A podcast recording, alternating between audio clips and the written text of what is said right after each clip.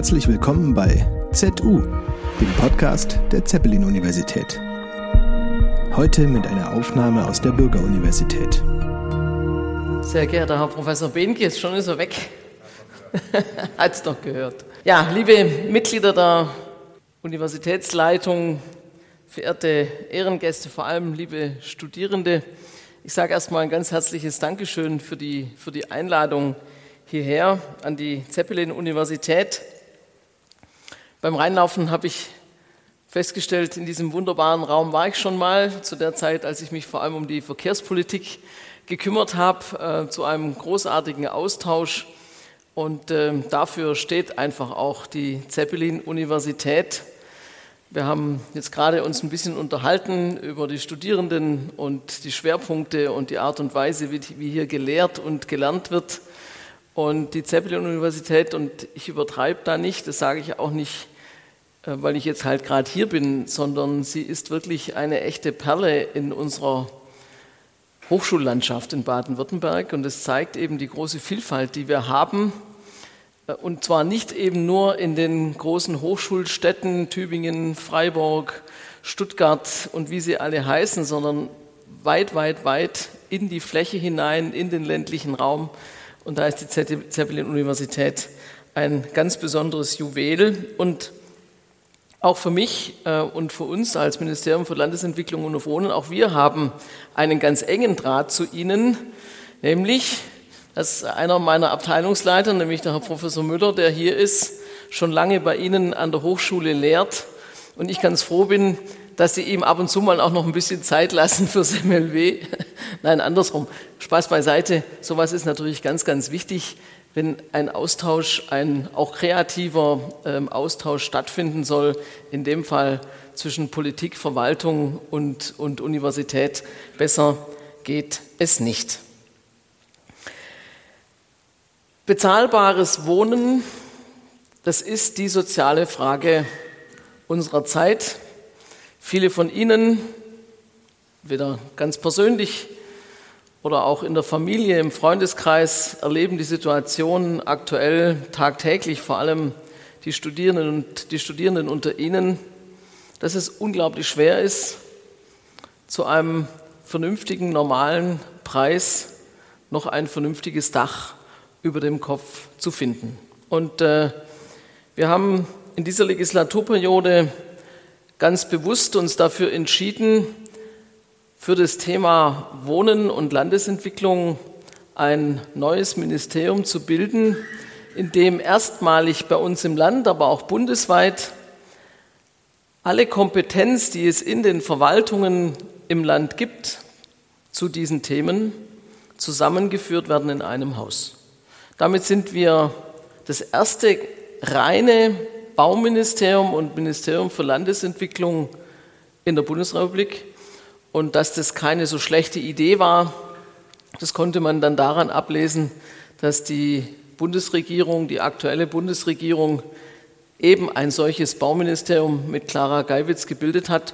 Und ich muss sagen, das ist auch für uns im Land wichtig, dass wir auf Bundesebene einen Partner haben, äh, eine Partnerin haben, um ganz konkret uns um dieses wichtige Thema ähm, zu kümmern.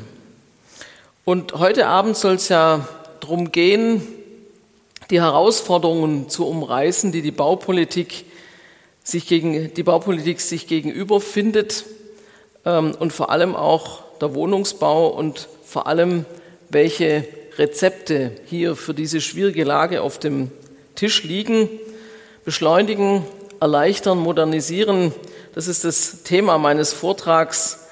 Und äh, er soll Ihnen natürlich auch einen Eindruck geben, worum es hier dann tatsächlich auch geht. Aber diese Schlagwörter, die hängen nicht nur einfach so luftleer im Raum, sondern die haben natürlich auch gewisse Voraussetzungen. Und deswegen lassen Sie mich von vorne anfangen bei der Analyse der Situation, die wir aktuell vorfinden. Als ich, Sie haben es gerade gehört, 2021 dieses Amt übernehmen durfte, war das die Hochphase des Baubooms. Wir haben 45.000 Wohnungsbaugenehmigungen in diesem Jahr gehabt. Aber das war schon damals noch lange nicht genug, um den riesigen Bedarf decken zu können. 2020 wurden in Deutschland insgesamt 387 Milliarden Euro in Baumaßnahmen investiert und die Baubranche selber war für über 10 Prozent des Bruttoinlandsproduktes verantwortlich und für über 10 Prozent der Beschäftigten im Land.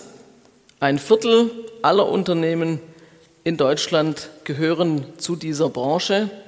Das muss man sich dann auch immer mal vor Augen führen, denn mit, an, mit, anderen, an, mit anderen Worten heißt es, dass die Bauwirtschaft eine echte, eine tragende Säule unserer Wirtschaft ist.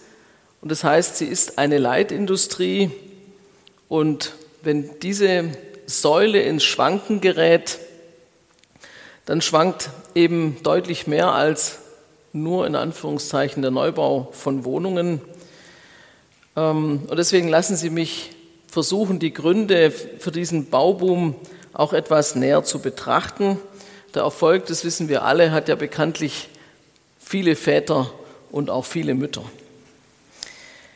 Da haben wir zum einen diese lange Phase der Niedrigzinspolitik der Zentralbanken, auch der Europäischen Zentralbank. Und das hat die enorme Preisentwicklung auf dem Immobilienmarkt in ihrer Wirkung für private Selbstnutzer genauso wie für Vermieter maßgeblich gemildert.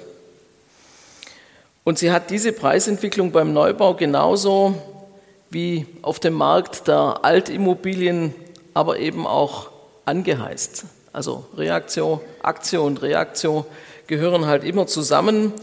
Ähm, denn Betongold wurde für viele zur Anlegeralternative, auch vor allem auch für viele junge Menschen. Ähm, wenn, wenn man über Versicherungen, Lebensversicherungen oder sonstige Anlagemöglichkeiten eben keine großen ähm, Renditen mehr erwirtschaften kann, dann ist eben die Investition in Beton und in Immobilien das Beste, was man tun kann. Aber Beton, Betongold konnte eben nur deshalb funktionieren, weil der Bedarf an Wohnraum enorm war und vor allem enorm ist. Also ein ganz sicheres Geschäft, denn ein vitales und von Wachstum geprägtes Umfeld erzeugt und erhält eben immer auch die Nachfrage.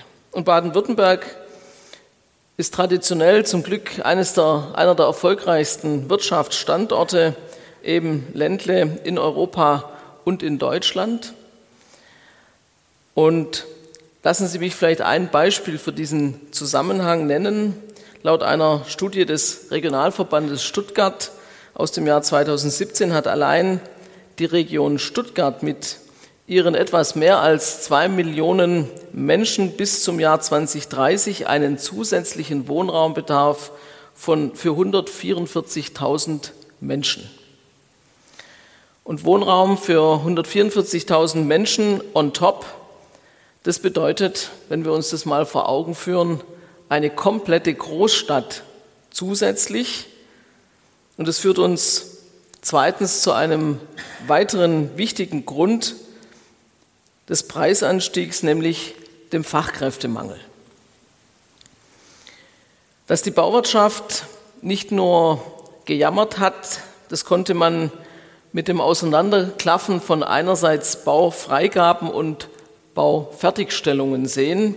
45.000 Baugenehmigungen im Jahr 2021 auf der einen Seite und nur rund 36.000 Fertigstellungen. Da sieht man, wie die Schere gewaltig auseinanderging. Und es war in den anderen Jahren eben auch nicht anders. Das war keine Eintagesfliege, sondern das hat sich über mehrere Jahre so fortgesetzt. Das heißt, wenn die Baurechtsbehörden mal schneller sind als die Bauunternehmen, dann spricht es schon eine ziemlich eindeutige Sprache und es zeigt auch deutlich das Problem, das die Bauwirtschaft hat und hatte und vor allem aber auch immer noch hat. Zu wenig Handwerker, zu wenig Fachkräfte, zu wenig Architektinnen und Architekten, Bauingenieure, aber auch eben zu wenig Verwaltungsexperten in den Baurechtsbehörden. Das ist die Situation, vor der wir stehen. Und auf der anderen Seite ein weiter ansteigender Baupreisindex seit Jahren, oft im oberen einstelligen oder sogar im zweistelligen Bereich. Und wir haben vorhin beim Vorgespräch, haben Sie mir geschildert, wie schwierig das ist, auch für Studierende hier im Raum Friedrichshafen Wohnraum zu finden. Ich meine, das liegt auf der Hand und was dann der Wohnraum auch wirklich kostet. Und da merkt man, dass der Wohnraummangel für Baden-Württemberg auch ein echter Standortfaktor ist. Fachkräfte, junge Menschen, wenn die aus Baden-Württemberg wegziehen, weil sie sich von dem, was sie bei uns verdienen oder Studierende, die bei uns gern studieren würden, von dem, was sie im Monat im Geldbeutel haben, von den Eltern über BAföG oder über Stipendien sich das vernünftige Dach über dem Kopf nicht leisten können, dann haben wir eben ein echtes Problem. Und ich muss Ihnen dazu nicht sagen, dass auch sinkende Teuerungsraten, wie wir sie jetzt aktuell sehen, eben aber immer noch Preissteigerungen bedeuten. Und so hat sich eben diese Entwicklung Stück für Stück nach oben geschaukelt. Drittens, damit noch nicht genug, nicht nur die Baukosten sind gestiegen, sondern auch die Bauwerkskosten. Und das bedeutet nichts anderes, als auch, dass wir auch als Staat mit unseren Regulierungen beim Bauen, mit Anforderungen an das Bauen und mit der Besteuerung des Bauens nicht preisdämpfend, sondern im Gegenteil eher kostensteigernd gewirkt haben. Und äh, seit circa 15 Jahren mit einer kleinen Unterbrechung in der Corona-Zeit verlangen wir 19 Prozent Umsatzsteuer. Früher waren es mal 16 Prozent und auch die erhöhte Grunderwerbssteuer seit 2011 hat natürlich einen kostensteigernden Effekt auf die Bauwerkskosten. Schauen wir uns mal diesen Anstieg an. Zwischen, zwischen, zwischen 2000 und 2023 sind die Bauwerkskosten um über 160 Prozent gestiegen. Was damals 100.000 Euro gekostet hat, kostet heute 260.000 Euro. Das muss man sich einfach mal vorstellen, was das bedeutet. Und diese allgemeine Preisentwicklung, also der Baupreisindex für Wohngebäude ohne Qualitäts- und Anforderungsveränderungen, macht davon etwa 120 Prozent aus. Der Rest, das sind immerhin 40 Prozent, geht auf verschärfende Regulierungen zurück, wovon der bedeutendste Posten die energetischen Anforderungen an die Wohngebäude sind. Jetzt stellt sich natürlich die Frage, was tun in dieser Situation? Und ich sage ganz offen, wir haben an der Stelle ein ausgewachsenes Dilemma. Auf das Zinsniveau können wir in der Politik keinen oder nur einen geringen Einfluss nehmen. Und selbst wenn wir es könnten, stellt sich die Frage, ob wir davon nicht besser die Finger lassen. Die Geldpolitik funktioniert nach ganz eigenen Gesetzmäßigkeiten. Und ich möchte ja auch nicht kommentieren, ob die EZB jetzt in den letzten 10 bis 15 Jahren eine gute oder schlechte Zinspolitik gemacht hat. Aber das aktuelle Zinsniveau für sich betrachtet ist eigentlich nicht außergewöhnlich hoch. Wenn ich so in den Saal schaue, gibt es einige von Ihnen, die sich an eine Zeit erinnern, da waren die Zinsen ja eigentlich noch deutlich höher und trotzdem haben Sie Eigentum finanziert und es über die Jahre auch finanziert bekommen. Aber entscheidend ist an der Stelle eben auch das Tempo der Zinserhöhungen in den vergangenen etwa zwei bis drei Jahren. Wir erinnern uns, Ende 2020, Anfang 2021 waren Immobilien noch mit 0% zu finanzieren und mittlerweile also ungefähr, aber eine Null war noch vorne dran, ja. Ähm, aber mittlerweile sind wir eben bei viereinhalb Prozent. Das heißt, wenn wir das mal in Zahlen benennen, was für eine Wirkung so ein Anstieg konkret für den Wohnungsbau bedeutet, vier Prozent Zinsunterschied sagen wir von 1% auf 5% bedeuten bei ansonsten gleichbleibenden, gleichbleibenden Bauwerkskosten, nehmen wir das mal an, dass sich die Wohnkosten pro Quadratmeter verdoppelt haben. Statt 10 Euro Miete pro Quadratmeter sind es jetzt 20 Euro Miete und gleiches gilt natürlich auch für die Selbstnutzer, also die, die in der eigenen Immobilie wohnen. Ähm, und das sind Preise, die wir uns alle nicht leisten können. Das Tempo selbst ist an der Stelle zum Problem geworden, denn so schnell kann auch kein Bauträger ähm, umplanen. Und die Baukonjunktur, das ist das Ergebnis, ist nicht im Sinkflug, sondern sie ist im Sturzflug. Und äh, der Countdown, Countdown vor dem Bodenkontakt läuft.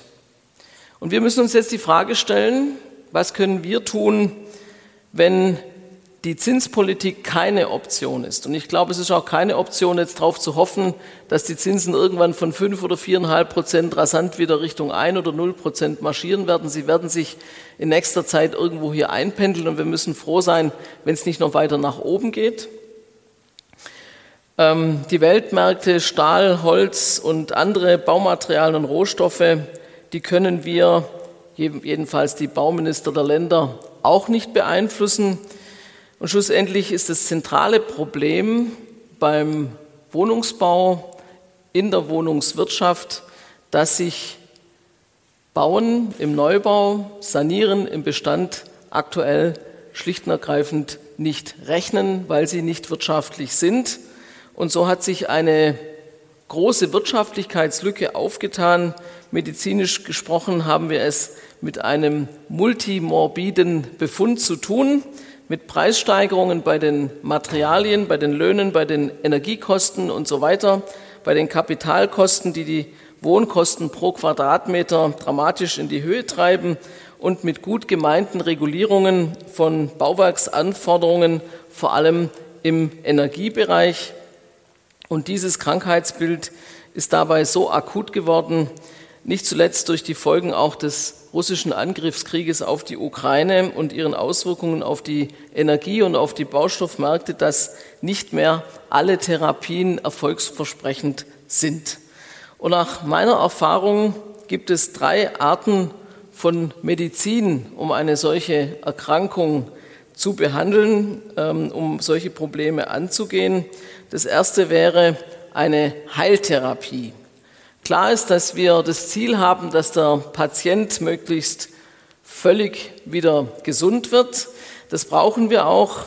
Wir brauchen dringend die Wiederherstellung der Wirtschaftlichkeit im Allgemeinen und vor allem auch im freien Wohnungsbau. Und das bedeutet Kosten runter, Fachkräfte sichern, Zuversicht schaffen bei allen Akteuren jetzt und vor allem in der Zukunft.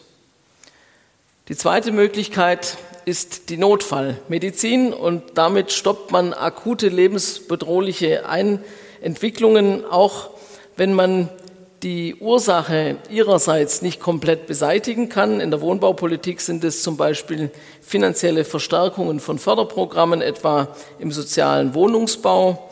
Man sorgt für mehr bezahlbare Wohnungen, aber hat natürlich auch Einschränkungen. Vor allem kostet das Ganze Steuergeld. Ähm, der geförderte Wohnungsbau kann außerdem eben nur ein ganz kleines Segment im dem großen Markt der, des Wohnungsbaus abdecken. Das sind keinesfalls mehr als 10 Prozent, eher weniger. Das heißt, für die 90 Prozent des Wohnens brauchen wir nach wie vor eine dauerhaft wirksame Heiltherapie, weil wir nicht alles mit Fördergeldern und Steuern ähm, unterstützen können. Drittens, das wäre dann die Placebo-Behandlung mit anschließender Quecksilbervergiftung. Und ihr Ziel ist es, irgendwie dem Patienten vorzugaukeln, dass alles gut ist und vor allem alles gut wird und dass man vor allem für den Patienten nur alles Gute möchte. Ähm, aber mit der Bekämpfung der eigentlichen Krankheit hat man ihn damit schon aufgegeben. In der Wohnungsbaupolitik ist es zum Beispiel der Mietendeckel. Das haben wir in Berlin, in Berlin gesehen. Ähm, in diesen sechs Monaten waren es unglaublich, als der Mietendeckel in Berlin gegolten hat, sind über 50 Prozent der angebotenen Wohnungen vom Markt verschwunden. Die Mieter haben dagegen erstmal das Gefühl, dass ihre Mietwohnung erstmal safe ist, aber die Nebenwirkungen sind enorm. Das Wohnraumangebot wird langfristig ruiniert und der Wohnungssektor wird vergiftet. Denn wenn sich das Vermieten nicht mehr lohnt, wer soll dann noch Wohnungen bauen bzw. bereit sein, sein eigenes Eigentum an den Markt zu bringen? Da kann man dann nur das Ganze zusammenfassen, OP gelungen, Patient tot.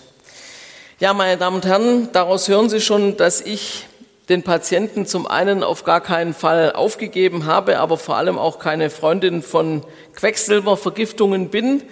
Ähm, Im Moment benötigen wir dagegen auf alle Fälle eine Notfallmedizin, die schnell wirkt, die langfristig wirkt und die den Patienten auch wirklich heilt.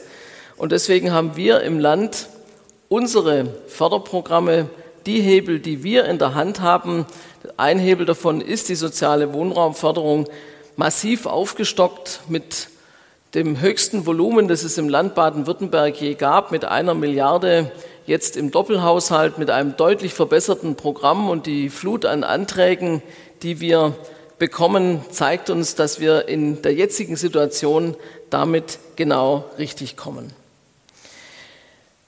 Aber ähm, das alleine reicht auf gar keinen Fall aus. Wir brauchen vor allem mehr Bauaktivität, ähm, um den Wohnungsbau langfristig zu sichern. Ähm, und das heißt, wegen der massiven und rasanten Kostensteigerung im Zuge der Zinspolitik brauchen wir mehr von dieser Medizins, nämlich Zinsunterstützung, vor allem durch Sonderabschreibungen, steuerliche, steuerliche Unterstützungen und äh, es braucht vor allem schnell und energische steuerpolitische Schritte, ähm, um privates Kapital wieder zu mobilisieren, damit die Menschen auch wieder Geld in die Hand nehmen, entweder um neu zu bauen oder um in ihr eigenes Eigentum zu investieren. Und die Sonder-AFA, die jetzt auch die Bundesregierung auf den Tisch gelegt hat, das ist ein ganz wichtiger Schritt in die richtige Richtung, aber sie ist aus meiner Sicht, springt sie zu kurz, weil sie vielen Eigentümern oder vielen Privatinvestoren nicht hilft und vor allem, weil sie den gemeinwohlorientierten Bestandshaltern nicht hilft. Der Staat sollte mit finanziellen Mitteln über die Steuerpolitik und begrenzt auch über neue Fördermöglichkeiten für Entlastung sorgen. Und das sage ich auch im vollen Bewusstsein darüber, dass wir hier beihilferechtliche Fragen berühren, die in Brüssel zu klären sind. Und weil so etwas eben nicht von heute und auf morgen geschieht, kann ich die Bundesregierung nur aufrufen, so schnell wie möglich die Voraussetzungen für diese energischen Anstrengungen zu klären. Und was die eigentliche Heiltherapie angeht, die Wirtschaftlichkeit beim Bauen und Sanieren, auch Vermieten, muss sich dauerhaft wieder rechnen. Und ein Teil der Lösung ist eben dabei beschleunigen, erleichtern und möglich machen. Wir müssen die Grundlagen dafür schaffen, dass sich Bauen und Erhalten von Bestand wieder lohnen, und zwar von sich heraus ohne staatliche Dauermedikation. Und dazu habe ich in meinem Ressort ein Projekt ins Zentrum gerückt, nämlich eine stufenweise Baurechtsreform, die das Wagnis eingeht, auch liebgewonnene Kulturen in Frage zu stellen. Drei Änderungsgesetze hat der Landtag bereits verabschiedet. Das letzte Anfang November indem wir die Volldigitalisierung der baurechtlichen Verfahren absichern. Das heißt, ein voll digitales Bauamt von A wie Antrag bis Z wie Zustellung.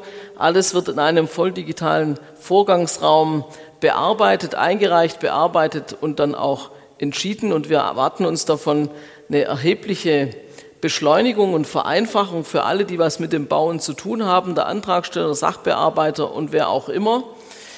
Ähm, Wichtig ist, dass von 208 Baurechtsbehörden im Land mittlerweile 196 hier mit an Bord sind und ich mir schon erhoffe, dass das auch dann wirklich wirkt. Und das vierte ist eine große Baurechtsnovelle oder Baurechtsreform, die wir in diesem Jahr noch auf den Weg bringen werden, beschleunigen und vereinfachen und möglich machen. Das ist eben der Dreiklang, der unseren Ansatz im Baurecht charakterisiert. Warum beschleunigen? Weil Zeit Geld bedeutet. Das gilt ganz besonders beim Planen und beim Bauen. Vereinfachen, denn vereinfachen bedeutet beschleunigen. Und wir haben in vielen Bereichen viel zu hohe Standards, die müssen dringend abgesenkt werden. Der Staat muss nicht den Luxus und den Komfort regulieren, sondern die muss, die, muss die Mindestanforderungen äh, bestimmen. Nur dann kann Bauen auch wieder günstiger werden und möglich machen, denn die Öffnung und Flexibilisierung von Vorschriften bedeutet eben auch neue Lösungen, neue Ideen, mehr Innovation. Ähm, und darum muss es in der jetzigen Zeit vor allem gehen. Ich werde häufig gefragt, kannst du nachts eigentlich überhaupt noch schlafen in dieser Zeit? Ja, kann ich. Ähm, ist auch besser so, wenn man das kann. Aber vor allem auch deswegen, weil ich davon überzeugt bin, dass wir diese schwierige Situation auch nutzen müssen, als Chance begreifen müssen, dass sich hier auch bestimmt was verändert. Und deswegen will ich den letzten Punkt auch nochmal herausgreifen, Innovationen im Bausektor verstärken. Das Bauwesen gehört nicht zu den innovativsten Sektoren unserer Volkswirtschaft, wenn wir uns diesen Produktivitätsfortschritt anschauen. Im Großen und Ganzen wird heute so ähnlich gebaut wie vor 10 oder 20 Jahren, vielleicht auch noch vor 30 oder mehr Jahren. Vergleichen Sie das mal mit dem Automobilsektor, mit dem Computerbereich, Software, Smartphone, KI. Ähm, all, überall dort scheinen die Dinge sich deutlich schneller zu bewegen. Ähm, aber es ist nicht so, dass es im Bausektor keine Innovation gibt. Im Gegenteil, sie verbinden eben, verbringen oder sie finden eben nicht die gleiche Verbreitung, auch vor allem in den Medien, wie das in den anderen Sektoren der Fall ist. Und das liegt wie meistens an ganz vielen Umständen. Einer ist sicherlich, dass der Bausektor Produkte herstellt, nämlich Bauwerke aller Art, die ja nicht auf fünf oder zehn Jahre angelegt sind, sondern nach Möglichkeit 30, 50, vielleicht auch 100 Jahre, wenn Sie sich mal die Denkmäler bei uns im Land anschauen, die stehen oftmals Jahrhunderte und sie stehen immer noch gut und ähm, gerne und hoffentlich auch noch lange. Und das ist eben Nachhaltigkeit im allerbesten Sinne, aber das bedeutet eben auch, ähm, dass nicht jede Mode, nicht jede neue Idee hier zur Realisierung kommt. Und diese Orientierung auf Langfristigkeit ist ohne Zweifel auch die Stärke des Bauwesens und unserer Bauwirtschaft. Doch steht dem Einzug von guten Innovationen und experimentellen auch die Sorge vor Haftung entgegen. Und wir alle wissen das, je mehr man mit Klagen zu tun hat, desto und mit, mit, mit Regulierungen, desto weniger, äh, desto geringer ist die Bereitschaft, auch mal was auszuprobieren. Als Staat erlassen wir nur einen Teil der Baunormen, die es gibt, vom DIN und von anderen Fachinstitutionen als sogenannte technische Baubestimmungen in Baden-Württemberg erlauben wir davon auch und gerade für den Wohnungsbau vielfältige Ausnahmen und Abweichungen. Wir hatten ja in der letzten Woche gerade Bauministerkonferenz in Baden-Baden. Ich bin in diesem Jahr über zwei Jahre noch ähm, die Vorsitzende der BMK und wir haben uns vor allem mit Erleichterungen gerade auch bei der Musterbauordnung beschäftigt. Ähm, und da kann man sagen, da können wir auch ein bisschen stolz drauf sein, dass wir in vielen Bereichen hier in Baden-Württemberg vorausgehen, bauen mit Holz, Aufstockungen vereinfachen, ähm, Lückenschlüsse möglich machen, dass andere Länder sagen, ja, Baden-Württemberg ist hier mustergültig, das sollten wir vielleicht in unsere Länderbauordnung auch übernehmen. Und dafür ist diese Musterbauordnung ein ganz, ganz wichtiges Instrument. Was wir den Auftraggebern, Planern und Auftragnehmern aber nicht ersparen können, ist es eben, sich über die Art und Weise und der Ausführung aller Details zu, äh, zu einigen. Und hierbei wird meist auf die sogenannten allgemeinen anerkannten Regeln der Technik verwiesen, egal ob staatlich verordnet oder nicht. Und das schreibt den Marktteilnehmern auch niemand vor. Und ich habe manchmal den Eindruck, da findet schon so eine Art Goldplating statt. Ja, also nicht, die Politik ist an vielem schuld, aber nicht an allem. Und wenn auch da ein bisschen mehr Realitätssinn und Vernunft Einkehr halten würde, wäre es, glaube ich, ganz gut. Ähm, die allermeisten halten sich natürlich auch als Sicherheitsgründen an diesen Regeln fest, auch in den Fällen, dass es sich nur um Komfortstandards handeln, die das Bauen nur immer noch teurer machen. Das Problem können wir über das öffentliche Baurecht nicht lösen. Ähm, damit Sie mich nicht falsch verstehen, Sicherheitsstandards müssen zwingend sein, aber ich finde, bei den Regulierungen können wir auf teuren Komfort verzichten. Das kann ja dann jeder selber für sich entscheiden, aber das müssen wir nicht überregulieren. Und aktuell gibt es ja eine ganz spannende Debatte darüber, ob man mit ein paar Änderungen im Zivilrecht Anreize dafür schaffen kann, dass die Vertragspartner häufiger Spielräume in Richtung kostengünstigeres Bauen auch öfter nutzen. Und ähm, da ging es dann bei der Bauministerkonferenz in der vergangenen Woche zum Beispiel auch ganz intensiv über, ähm, über das Thema Gebäudetyp E, also experimentell bauen, einfach mal was ausprobieren. Aber die Sicherheit, die muss natürlich ähm, äh, gewährleistet sein. Als ich die Bauministerkonferenz Anfang letzten Jahres übernommen habe, habe ich mir nicht träumen lassen, ähm, was an bundespolitischen Themen alles in dem Bereich aufgerufen wird. Meine erste BMK war eine Sonder-BMK am 24. Februar 2022. Vielleicht erinnern Sie sich, das war der Tag nach der Nacht des russischen Angriffs auf die Ukraine. Und seitdem ist unsere Welt in ganz vielen Facetten einfach eine andere. Ähm, und in diesen zwei Jahren haben wir als Bauministerinnen und Bauminister beschleunigen, vereinfachen und möglich machen auch massiv an den Bund adressiert, weil der Bund hat eben die stärksten Hebel in dem Bereich in der Hand. Ob es die energetischen Anforderungen an das Bauen sind, ähm, dass sich das nach Möglichkeit auf das Sinnvolle konzentriert. Sie erinnern sich, Fast 40 Prozent der Kostensteigerungen seit dem Jahr 2000 gehen auf dieses Konto. Nicht jede noch dickere Dämmung bringt Energie und erst recht keine Treibhausgasersparnis. Und wenn wir Klimaschutzpolitik nicht nur von Excel-Tabellen machen wollen, sondern echte Wirkungen erreichen wollen, dann ist hier, wie ich finde, einiges zu tun. Das Bauen im Bestand, auch darauf haben wir uns letzte Woche verständigt und es intensiv diskutiert. Das Bauen im Bestand, das Sanieren des Bestandes muss attraktiver werden, ähm, weil mit den Bestandsgebäuden kommen bereits mit einem, mit einem ökologischen äh, Bonus daher, da ihre Baustoffe nicht mehr hergestellt werden müssen. Das heißt, im Bestand ist ein großer Teil der goldenen Energie, steckt da drin, den wir unbedingt besser nutzen müssen. Und dieser ökologische Bonus das sollte, wie ich finde, auch ein kräftiger wirtschaftlicher Bonus sein. Denn es ist eben leichter und berechenbarer, auf der grünen Wiese zu bauen, als sich mit den Unwägbarkeiten der Bestandsimmobilie auseinanderzusetzen.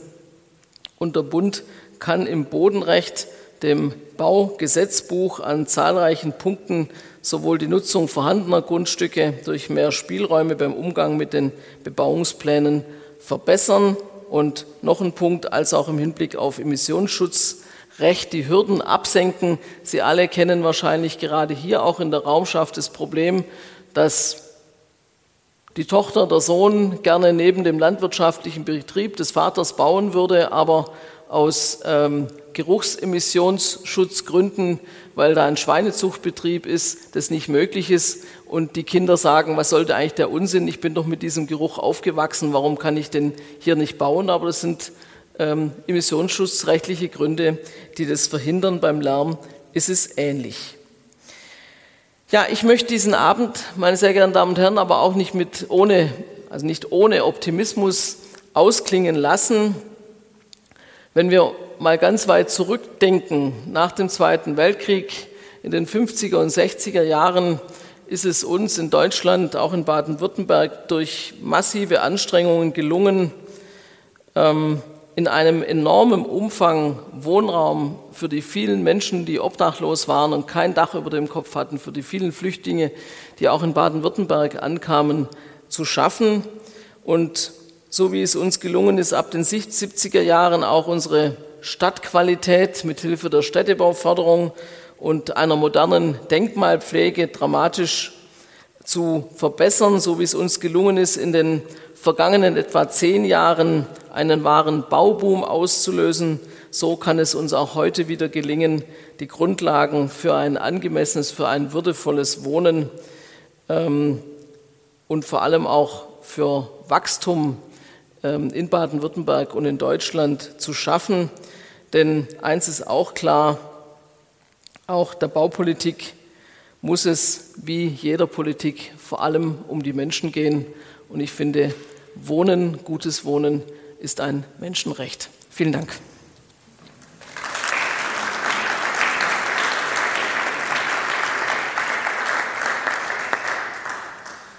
Wollen Sie links oder rechts?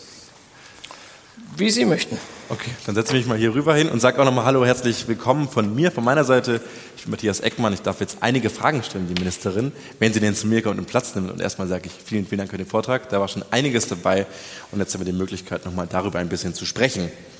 Wir, das sind eigentlich Herr Müller und ich, wir haben ein paar Fragen vorbereitet zu diesem ganzen Themenkomplex, den wir jetzt schon gehört haben. Und eigentlich haben wir gesagt, äh, er stellt die schwierigen Fragen, ich stelle die leichten Fragen. Jetzt ist er heute erkrankt, deswegen muss ich auch die schwierigen Fragen stellen. Und ich beantworte stellen. nur die leichten. Aber Sie beantworten einfach nur die, die Sie wollen und wir gucken auch, dass wir das hier gut hinbekommen zusammen. Ich mache auch nur Spaß und meistens bin ich auch ganz handsam, aber wir haben ja auch genug Sicherheitsabstand. Uh. Ansonsten, ich sehe auch, dass Sie äh, schon ganz gespannt sind und ich sehe einige bekannte Gesichter, auch ein paar unbekannte Gesichter, was mich umso mehr freut. Deswegen, wir werden auf jeden Fall auch gleich öffnen für Ihre Fragen, aber erstmal habe ich noch ein paar Fragen vorbereitet. Und ich muss auch aufpassen, ich habe schon mal gesehen, da sitzt der Geschäftsführer der städtischen Wohnbaugesellschaft, bei der ich Beirat sein darf, also muss ich eh ein bisschen gucken, welche Fragen ich stelle. Aber ich fange doch einfach mal an. Und zwar, ich bin Student hier an der Uni auch und darf eben auch äh, in der Wohnbaugesellschaft im Beirat sitzen. Und deswegen dachte ich mir auch Anfang des Jahres, ich mache doch gerne mal ein Praktikum in dem ganzen Bereich. Und mhm. habe dann eben bei Clara Geiwitz im Ministerium angerufen und gesagt, hey, wie oh. sieht's denn aus, könnte ich mal ein Praktikum machen? Und die haben mir gesagt, nee, das ist schwierig. Das Praktikum wurde auch auf Bund, äh, das Praktikum sage ich schon, das Ministerium wurde auf Bundesebene ja auch neu gegründet. Und dann haben die gesagt, die haben die Kapazitäten dafür nicht. Wenn ich jetzt bei Ihnen angerufen hätte, vielleicht vor einem halben Jahr, wie sähe es denn da aus? Weil Sie haben jetzt das Ressort übernommen, durften das Ministerium ja neu aufstellen, konnten sich das so ein bisschen zuschneiden, wie Sie wollten vielleicht auch. Wie ist das am Anfang? Hat man da so die Freiheiten, läuft es da so geschmiert, wie man denkt und kriegt man da direkt ein Praktikum? Oh, danke für den Hinweis. Ich bin dafür äh, bekannt, dass ich sehr schnell spreche, aber ich versuche es ein bisschen. Haben Sie die Frage trotzdem verstanden? Wiederholen Nicht ganz. Ich, ich sage nochmal die Kurzform davon. Vielen Dank für den Hinweis. Wie ist es, wenn man so ein Ministerium zugeteilt bekommt ähm, als neue Ministerin? Da kann man das, sich das frei auswählen, kann man sich das frei zuschneiden. Wie läuft das und welche Risiken oder welche Chancen hat man vielleicht auch? Also nach äh, zweieinhalb Jahren kann ich nur sagen, das ist für eine Politikerin, ähm, die in ein solches Amt kommt, eine, eine großartige, zunächst mal so ein Ministeramt einfach eine großartige Aufgabe, weil man mhm ähm, tatsächlich ähm, auch gestalten kann, auch wenn die Mühlen natürlich langsam malen. Aber gerade, ich habe es vorhin schon gesagt, in schwierigen Zeiten ähm, ist der Druck so groß, ähm, dass man hoffentlich schon was bewegen kann. Ähm, den Zuschnitt des Ministeriums konnte ich nicht frei wählen, weil das hat natürlich die Koalition gemacht. Deswegen heißt es ja Ministerium für Landesentwicklung und Wohnen. Wir haben den ganz klaren Auftrag, nach 20 Jahren einen neuen Landesentwicklungsplan zu schreiben. Das ist nicht weniger als eine neue Karte über Baden-Württemberg zu zeichnen, um die begrenzten Flächen, die wir haben und die vielfältigen Ansprüche von Wohnen, Mobilität, ähm, ähm, Landwirtschaft, Nahrungsmittelversorgung, erneuerbare Energie, Gewerbeindustrie, Punkt, Punkt, Punkt, um all diese Ansprüche und die Flächen zueinander in ein gutes Verhältnis zu setzen. Und dann das große Thema Wohnen. Ähm, was ich natürlich tun konnte und deswegen großartige Chance, natürlich dann schon auch dieses Haus auch mit neuen Fachleuten, also wir haben einen ganz neuen Bereich, ein ganz neues äh, Team für den Landesentwicklungsplan aufgebaut, dann auch ähm, ähm, neue Leute äh, reinzuholen. Und ich bin echt begeistert, weil es sind großartige, vor allem junge Menschen, die wahnsinnig motiviert sind und wahnsinnig Spaß an der Aufgabe haben. Mhm. Hört sich nach einer sehr guten Aufgabe an, einer sehr dankbaren Aufgabe. Dann hoffe ich, dass es auch jetzt schon einigermaßen eingespielt ist nach zwei Jahren und da schon erste Ja, Folge. also das Haus ist, äh, Haus ist fast komplett aufgebaut und mhm. äh, Was wir halt nicht tun konnten, ist erstmal das Haus aufbauen und dann unsere Aufgaben in Angriff nehmen, es lief immer parallel. Also wir haben praktisch unter rollendem Rad dieses, dieses neue Ministerium aufgebaut. Ähm, das heißt, von Anfang an ein Mini-Team beim Thema Landesentwicklung ähm, und natürlich die Erfahrenen, auch um äh, Herrn Professor Müller, der schon, schon lange ähm, sich um diesen Fachbereich kümmert, dann auch jede Stellschraube angeguckt. Jedes, wir drehen jedes Steinchen um bei der Landesbauordnung, um zu gucken, was, wo können wir die Landesbauordnung besser machen und wirkungsvoller machen, einfacher machen, entschlacken. Alles muss auf den Tisch, was nicht hilft und was, was weg kann. Aber zum Beispiel auch bei der sozialen Wohnraumförderung, wie konnten wir, wie können wir das Programm besser machen? Und man ist da nie fertig, weil die Situation sich immer verändert. Und vor allem auch mit diesem sehr ähm, hohen äh, Mittel, äh, mit der Mittelausstattung, die wir erstmalig jetzt haben. Ähm, und das ist in der Situation wichtig. Mhm stelle ich mir eine ungemein spannende Aufgabe vor. Ich frage Bei mir hätten Sie das Praktikum machen können. Ich melde mich gerne nochmal im Nachhinein wegen dem Praktikum. Ähm, und wir kommen auch auf den ganzen Bauaspekt nachher sicher nochmal. Ich wollte aber erst nochmal vielleicht für den Anfang auch fragen, weil das ja ein viel diskutierter Begriff ist. Was ist denn sozialer Wohnraum? Was ist bezahlbarer Wohnraum? Das ist für jeden ja was anderes, je nachdem, wie viel verdiene ich denn? Das kann ich mir leisten, das kann ich mir nicht leisten. Ich als Student kann mir gar nichts leisten, manch anderer vielleicht ein bisschen mehr. Deswegen, was ist denn für Sie auch sozialer Wohnraum oder was ist bezahlbarer Wohnraum? Also wir sprechen ja ganz bewusst von dem großen Feld bezahlbarer Wohnraum ähm, und da geht es schlicht und ergreifend darum, ähm, dass Normalverdiener, dass Rentner, dass Studierende mit dem, was sie monatlich zur Verfügung haben, ähm, sich ein würdevolles Dach über dem Kopf leisten können. Der soziale Wohnraum ist ja immer gebunden an den Wohnberechtigungsschein, also das heißt bestimmtes Gehaltsniveau, wobei das in Baden-Württemberg relativ hoch ist. Beim Vier-Personen-Haushalt mit zwei Kindern sind es über 70.000 Euro an, an Jahreseinkommen und man hat Anspruch auf diesen Wohnberechtigungsschein. Also das ist die, der eine Teil der Förderung, die sogenannte Objektförderung, aber wir haben ja noch das Wohngeld, ähm, das vielen hilft, und zwar durch alle Generationen, ähm, um sich ein gutes Dach über dem Kopf leisten zu können. Und äh, ich bin sehr froh, dass, der, dass die Bundesregierung im, im, vergangenen Jahr bzw. in diesem Jahr das Wohngeld deutlich erhöht hat, also pro Person fast verdoppelt und den Empfängerkreis, glaube ich, fast sogar verdreifacht. Und das hilft natürlich in der Situation schon. Wir haben in Baden-Württemberg auch unseren Teil nochmal deutlich erhöht. Das ist also ein gutes Beispiel für eine gute Partnerschaft zwischen Bund und Land. Mhm. Da kann ich auch berichten aus Friedrichshafen, da waren jetzt die Rathäuser sehr beschäftigt mit einfach diesen ganzen ja. Ausstellungen und so weiter. Aber die Empfängerzahl hat sich verdoppelt einfach. Deswegen mehr Menschen haben Anspruch auf eben mhm. geförderten Wohnraum. Gleichzeitig merken wir. Anspruch auf Wohngeld. Auf Wohngeld, Entschuldigung, genau. Aber ebenso mehr beantragen auch gerade einen Wohnberechtigungsschein und haben mhm. dementsprechend Anspruch auf bestimmte Wohnungen. Jetzt merken wir aber gleichzeitig, ganz viele Wohnungen fallen immer mehr aus der sozialen Bindung raus und wir kriegen natürlich weniger schnell neu wieder rein. Da frage ich mich eben, wenn die Leute dann Unterstützung bekommen oder auch eine gewisse Berechtigung haben, wie kriegen wir es hin, dass wir diesem Trend entgegenwirken, dass wir vielleicht wieder auch zukünftig steigende Zahlen haben bei der Bindung und nicht wieder gerade wie jetzt fallende eben. Also ich bin froh, dass wir in, in, in, im, im letzten Jahr zum ersten Mal den Turnaround geschafft haben. Das heißt, dass mehr neue Sozialwohnungen zur Verfügung stehen, als alte aus der Bindung fallen. Und das hat ein bisschen was mit der, mit der Historie zu tun. Leider wurden 2012, glaube ich, ähm, Tausende von Sozialwohnungen, die dem Land gehört haben, verkauft. Ähm, das Verkaufen ist das eine, aber wo man nicht aufgepasst hat, ist, dass man nicht sich darum gekümmert hat, dass die Bindung erhalten bleibt. Hm. Das heißt, wir haben jahrelang einen radikalen Absturz gehabt beim, bei der Zahl der, der, Sozialwohnungen, der geförderten Wohnungen, weil die, wie Sie sagen, richtigerweise sagen, alle aus der Bindung fielen. Und jetzt haben wir die Bodendecke endlich erreicht und mhm. jetzt kehrt sich das Ganze wieder um und ich hoffe, dass der Trend so weitergeht.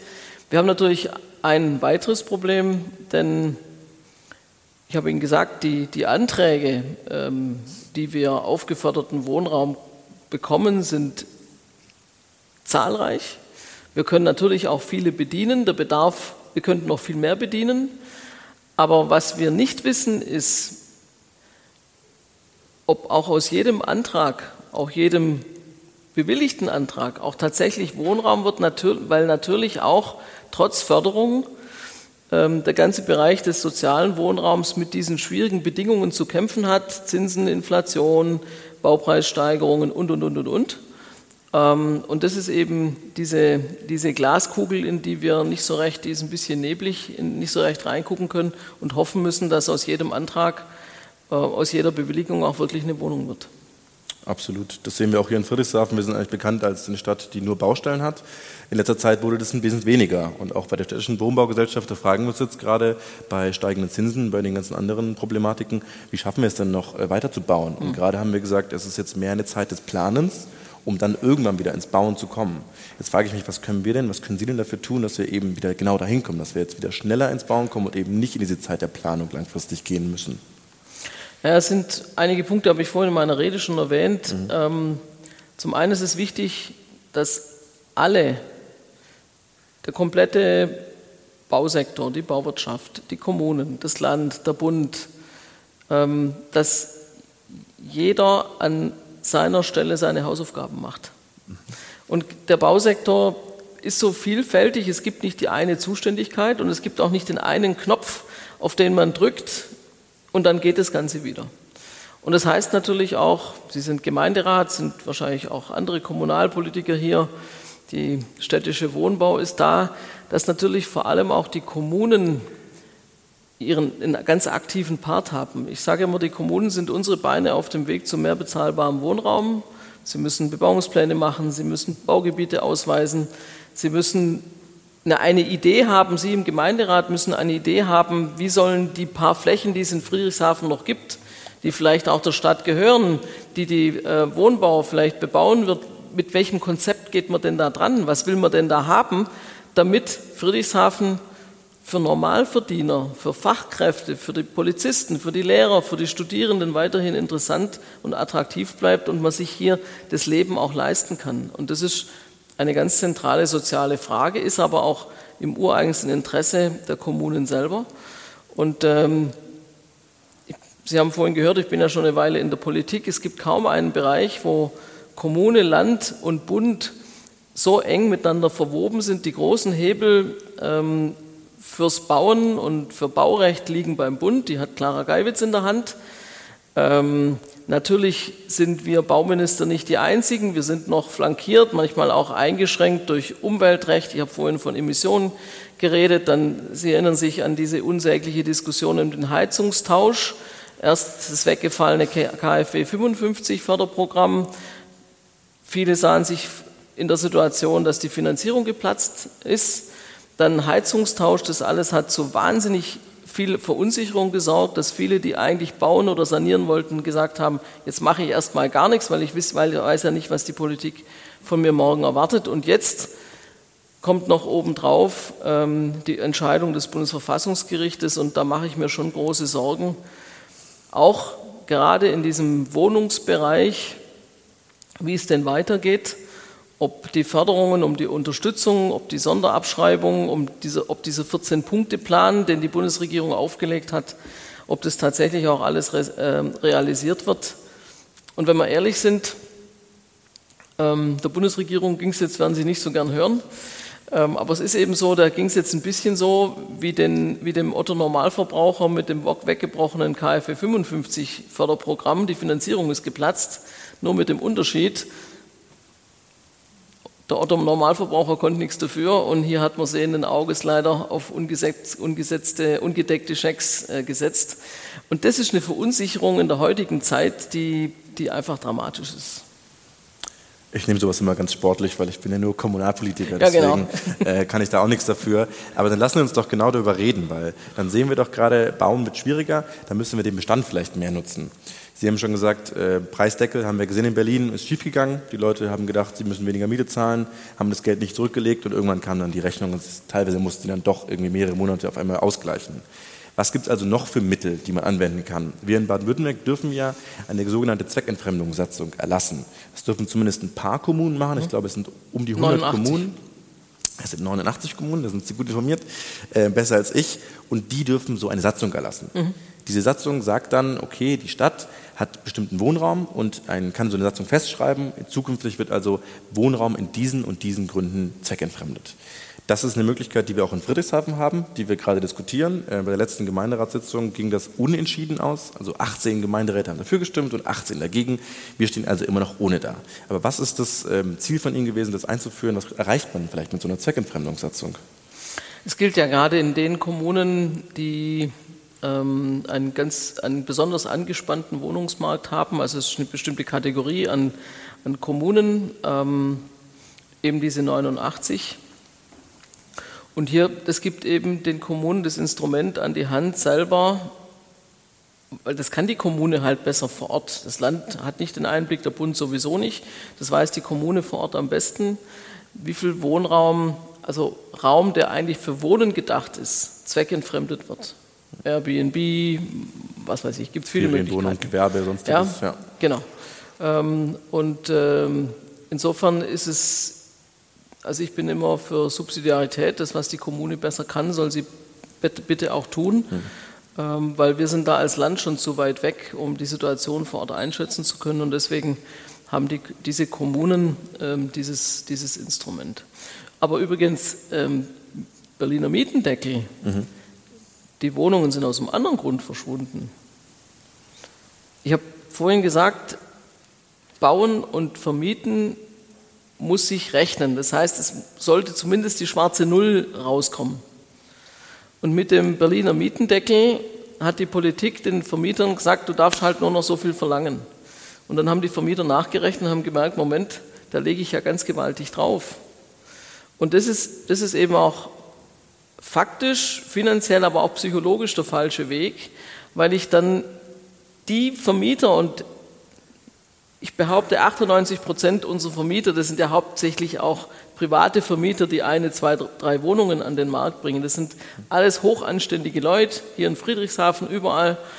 Ähm, und wenn man denen aber vorschreibt, ich erwarte von dir als Politik, dass du drauflegst, dann sagen die einfach, ja, ich muss ja nicht vermieten, dann lass ich's. Ähm, und das darf nicht passieren. Also es ist halt immer ein Geben und Nehmen. Und ähm, insofern müssen wir schon aufpassen, dass wir die die Daumenschrauben nicht zu eng anziehen. Mhm. Ich möchte noch zwei Fragen stellen, bevor ich das Publikum äh, zu Wort kommen lasse. Eine Frage ist so ein bisschen neue Baugebiete ausweisen oder eben im Bestand bauen. Ich weiß nicht, äh, Baden-Württemberg hat sicher auch ein Ziel, bis wann wir äh, Flächenkreislaufwirtschaft nutzen möchten, also keine neuen Flächen mehr versiegeln, beziehungsweise wenn wir eine versiegeln, irgendwo eine andere wieder hergeben, damit man irgendwo auf diesen Nettoverbrauch von Null kommt. Bis wann wollen wir das schaffen und wie wollen Sie die Kommunen dazu bringen, dass sie eben mehr innen verdichten als außen verdichten? Also äh, ich habe vorhin vom Landesentwicklungsplan berichtet ja. und wir haben in Baden-Württemberg nicht erst seit gestern das klare Ziel Innenentwicklung vor Außenentwicklung. Hm. Und wir haben einen ganz klaren Abbaupfad, was das Nutzen und Verbrauchen von Fläche angeht. Ich sage Ihnen aber auch ehrlich, die Netto Null, ich habe vorhin die ganzen Themen genannt, dazu kommt, wir brauchen wieder Fläche für Militär. Ja. Wir wollen energieautark werden durch Windkraftanlagen und auch Freiflächenphotovoltaik. Auch die Industrie und das Gewerbe braucht in der Transformation Fläche. Das heißt, ich glaube, an der Stelle müssen wir uns schon ehrlich machen, ähm, dass die Netto Null schwierig ist. Aber ähm, das Statistische Landesamt hat erst vor wenigen Wochen die neuen Ergebnisse herausgebracht. Wir sind wieder auf einem guten Abbaupfad. Ähm, wir waren letztes Jahr, glaube ich, oder vorletztes Jahr bei der letzten Erhebung bei 6,2 Hektar und sind jetzt wieder sind jetzt bei 4,6. Also der Trend, die Richtung stimmt ähm, und daran wollen wir auch weiterarbeiten. Mhm. Ähm, wir werden unseren Wohnraumbedarf ohne Neubau definitiv nicht lösen. Ich glaube, das ist uns allen klar. Es ist aber auch die Frage, wie nutzt man denn eine Fläche? Und für mich ist die Fläche, die zur Verfügung steht, nicht nur die grüne Wiese, sondern innerorts Nachverdichtung. Da braucht es, ich habe vorhin gesagt, Gesetzesänderungen, auch was das Thema Emission angeht, Lärm und, und Geruch. Ich glaube, dass Gewerbe heute in weiten Teilen nicht mehr dasselbe Gewerbe ist wie noch vor 20, 30, 50 Jahren, Lärm und stinkend. Ich glaube, dass Gewerbe Arbeiten und Wohnen besser vereinbar ist als früher. Dazu braucht es gesetzliche Möglichkeiten. Der Bund ist da dran, ähm, an, an, an, bei, der, bei der Lärmemission oder beim, beim Thema Lärmschutz ähm, ähm, äh, dran zu gehen. Aber beim Geruch landwirtschaftliche Betriebe muss das Gleiche gelten. Ähm, wir müssen aber uns auch die Flächen angucken, zum Beispiel auf einem einstöckigen Supermarkt, wo man durchaus noch nach oben bauen kann. Also das Thema Aufstockung ist ganz wichtig. Wir haben uns jetzt schwerpunktmäßig, das war mein Vorschlag als BMK-Vorsitzende, uns zentral mit dem Bestand beschäftigt.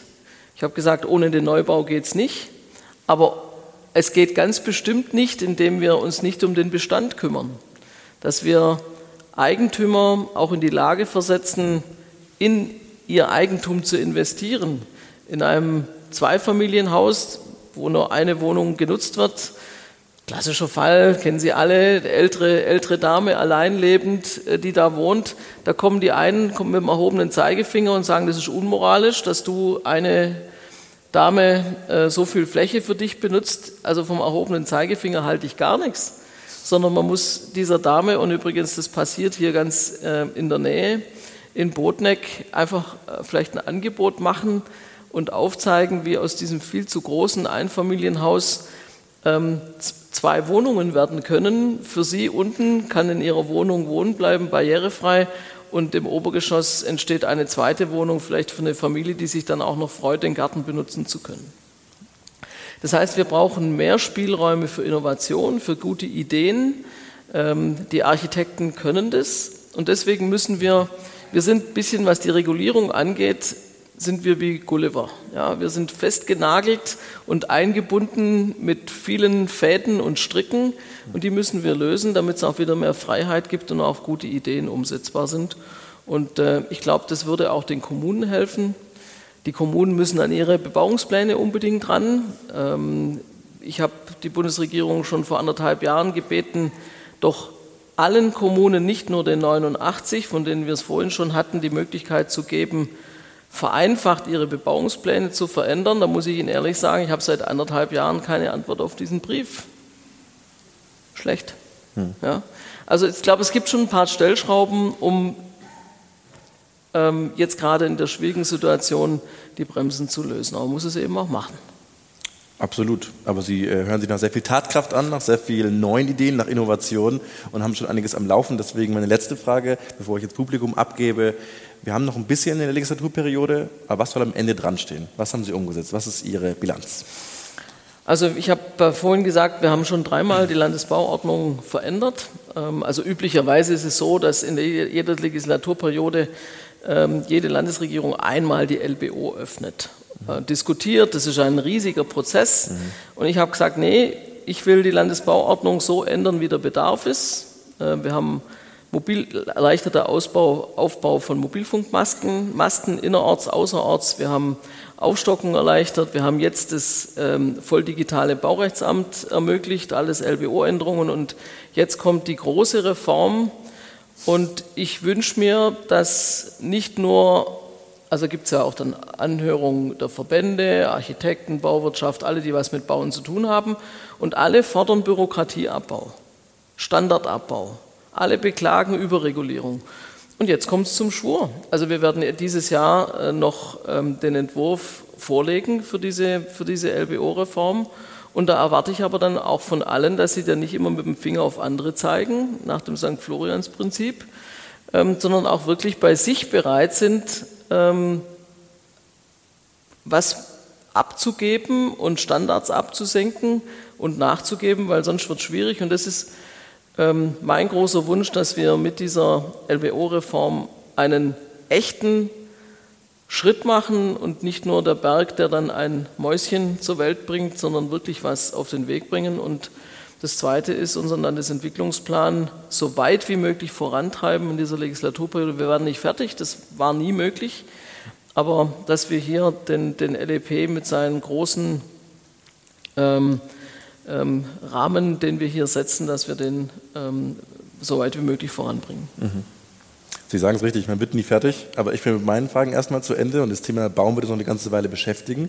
Ich werde es gerne aufmerksam begleiten, wie es weitergeht, aber jetzt möchte ich erstmal noch Ihnen und euch die Möglichkeit geben, Fragen zu stellen. Wir haben zwei Mikrofone, eines ist links, eines ist rechts, die sind auch flexibel, weil da sind jeweils eine Person hinten dran. Äh, ihr könnt gerne mal kurz euren Namen ins Mikrofon sagen, dann können wir auch checken, ob die Mikros auch gehen. Das geht noch nicht. Hallo. Da ja. ist die Sophie. Sophie, hallo. Toll, einmal da. Und auf der Seite auch noch. Hallo, Peter. Der Peter ist auch da, jawohl. Das sind meine zwei studentischen Begleiter heute, die Fragen gerne dran nehmen. Und während Sie sich überlegen, ob wir sammeln oder einzelne Fragen machen, erkläre ich einmal kurz, wie Fragen funktionieren. Fragen haben normalerweise so vier Sätze, würde ich mal sagen. So drei Sätze, ungefähr eine Einleitung oder vielleicht erst eine kurze Vorstellung auch von sich selber und am Ende einen Fragesatz mit einem Fragezeichen. Also ich habe auch super gerne Co-Referate, aber heute vielleicht nicht. Deswegen beschränken wir uns gerne auf Fragen. Und ich habe aber gleich gesehen, hier vorne in der ersten Reihe ging zwei Hände nach oben. Deswegen fangen wir auch direkt hier vorne an. Und ich glaube hier einmal und dann machen wir weiter Danke. mit Herr Ege. Also mein Name ist Ach so, Valentin. ganz kurz. Sammeln wir oder machen wir direkt? Wir sammeln ein bisschen. Wir sammeln Zwei, drei, je Dann nachdem. sammeln wir hier vorne. Jawohl, gerne. Mein Name ist Valentin Gebhardt, ich bin Gemeinderat in Ereskirch und mir geht es um Bauen im ländlichen Raum. Warum wird es so beschränkt? Wenn es um günstiges Bauen geht, die Leute auf dem Land, die haben eher das Grundstück schon in eigener Hand und dann wäre es doch dumm, wenn man nachher erst das Grundstück noch kaufen muss in irgendeinem Baugebiet oder ein altes Haus kaufen muss, um, irgend- um das abzureißen und ein neues zu bauen. Jetzt muss ich ehrlich sagen, jetzt- jetzt habe ich die Frage nicht ganz verstanden, wo, wie im Warum- ländlichen Raum das eingeschränkt wird. Also es gibt ja bei den Landwirten das, äh, die Genehmigung, dass die ausgedingt Haus bauen müssen, äh, müssen, dürfen. Aber es gibt ja genug Leute, die gern für ihre Kinder oder für, aus finanziellen Gründen, einfach weil es sich lohnt, auch ein Haus neben ihr Haus auf ihrem eigenen Grund bauen möchtet. Und in viele Fälle oder in den meisten Fällen wird das eben versagt. Verstanden, ja. Dann dürfen Sie das Mikro gleich weitergeben, da drüben, genau. Was im Zweifel schon aufgelassene Bauernhöfe sind, also nicht mehr aktive Bauernhöfe. Hier bin ich, Frau Razavi. Ähm, zu mir selber, Walter Ege mein Name.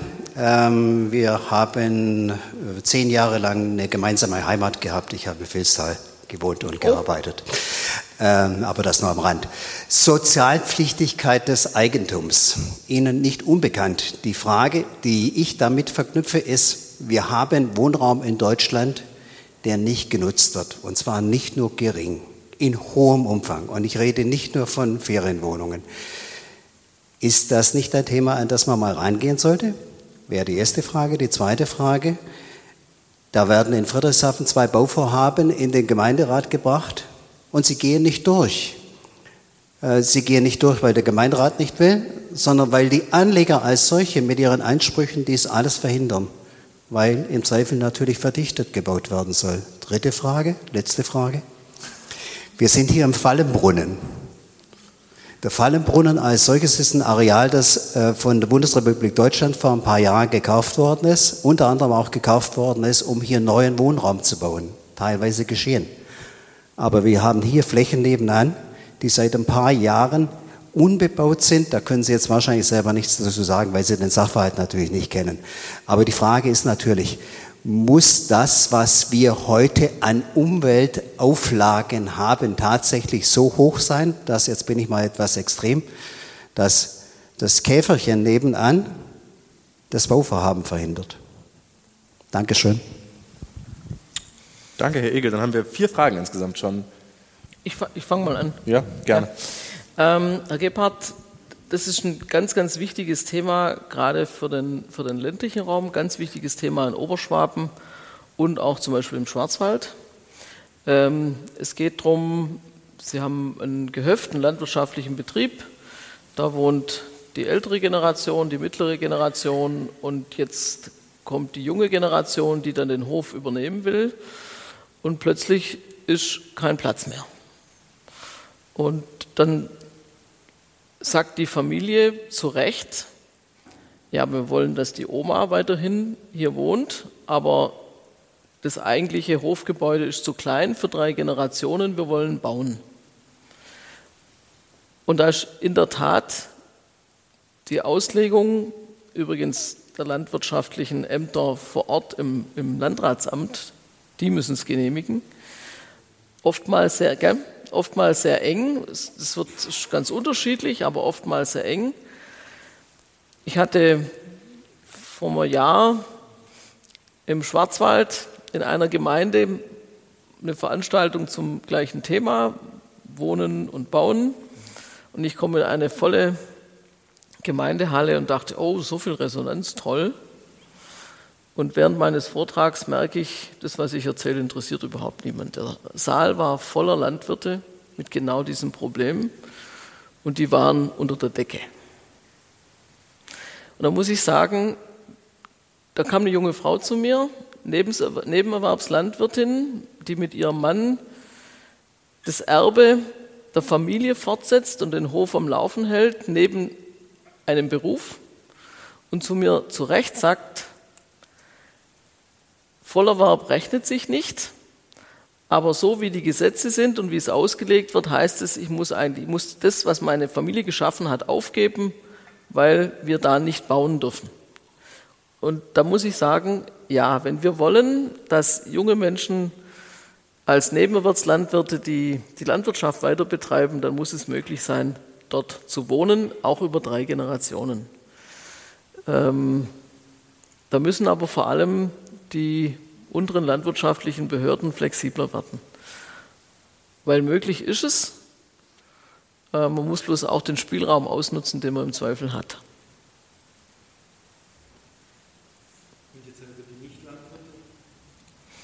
Ja, da wird es schwierig, weil, weil Höfe sind ja oft im Außenbereich und jetzt sind wir beim Thema Fläche gewesen.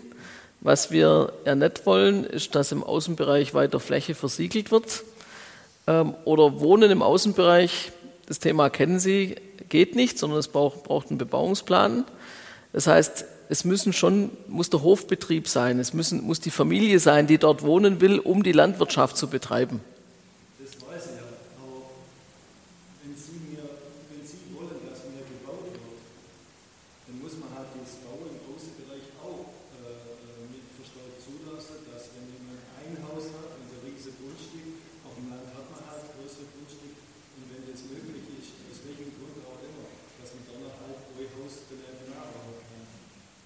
Also das ist, das ist ein bisschen was anderes. Also das ist ja nicht der Aussiedlerhof irgendwo in der, in der Fläche draußen, das meinen Sie nicht.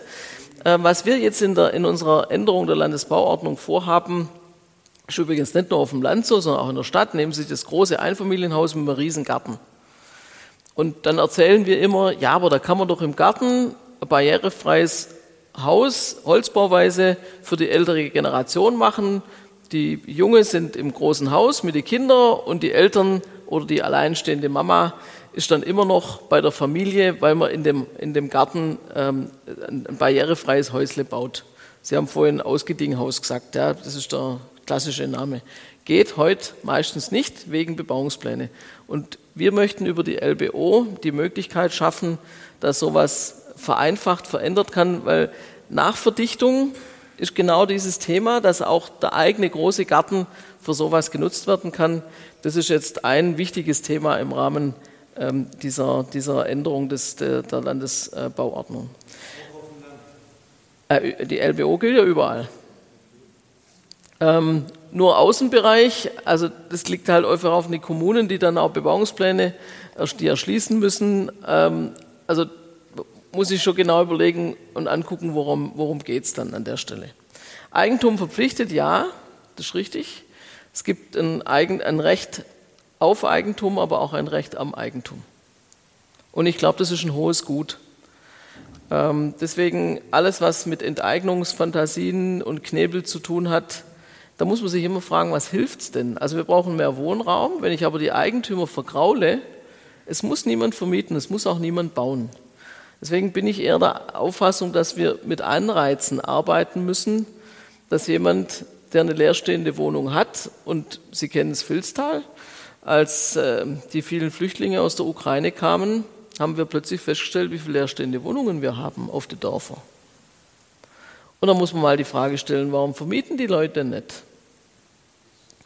Das heißt, ich glaube, wir brauchen ein gesundes Verhältnis zwischen Mieterrechte und Vermieterpflichten, Vermieterrechte und Mieterpflichten. Ich glaube, auch da ist manches aus dem Lot gegangen und gekommen. Nur eins kann man halt nicht Anstand vorschreiben, äh, gesetzlich. Das ist immer noch das, was die Leute selber mitbringen müssen. Und vor allem, wir brauchen, und deswegen haben wir uns in der BMK vor allem mit dem Thema Bestand beschäftigt, es braucht finanzielle Anreize für die Bestandssanierung. Also die, die Bundesregierung hat in ihrem 14-Punkte-Plan Eigentumsförderung für Neubau angekündigt. Warum denn nur für Neubau? Warum denn nicht der, die Familie unterstützen, die sich im Bestand eine Immobilie kaufen will oder, oder, oder sanieren will? Warum denn nur Neubau? Wir brauchen doch beides. Also insofern, man muss Neubau und Bestand immer gemeinsam denken und man muss vor allem die Eigentümer unterstützen. Wir haben ähm, nach 1989 erlebt, wie eine Sonderabschreibung helfen kann, um wirklich was in Gang zu bringen. Ich sage mal, die 6% Sonder-AFA sind schon mal nicht schlecht, aber ja, ob das jetzt wirklich diesen Turbo auslöst, weiß ich nicht. Vor allem, weil gemein, ähm, gemeinwirtschaftliche Unternehmen, Genossenschaften hier außen vor bleiben. Die hätte ich da auch gerne mit drin gehabt. Also so insofern gibt es da schon noch ein paar Verbesserungsmöglichkeiten. Ähm, ja, Bauvorhaben, Widerspruchsverfahren. Mir schwebt vor, jetzt mit der LBO Reform des Widerspruchsverfahrens abzuschaffen. Weil heute ist es so, Sie wollen bauen, dann werden alle Nachbarn gefragt, ob sie was dagegen haben. Dann macht, machen dreimal die Hälfte macht's Kreuzle beim Widerspruch, weil sie sagen, ha, vielleicht gibt es ja was zu widersprechen.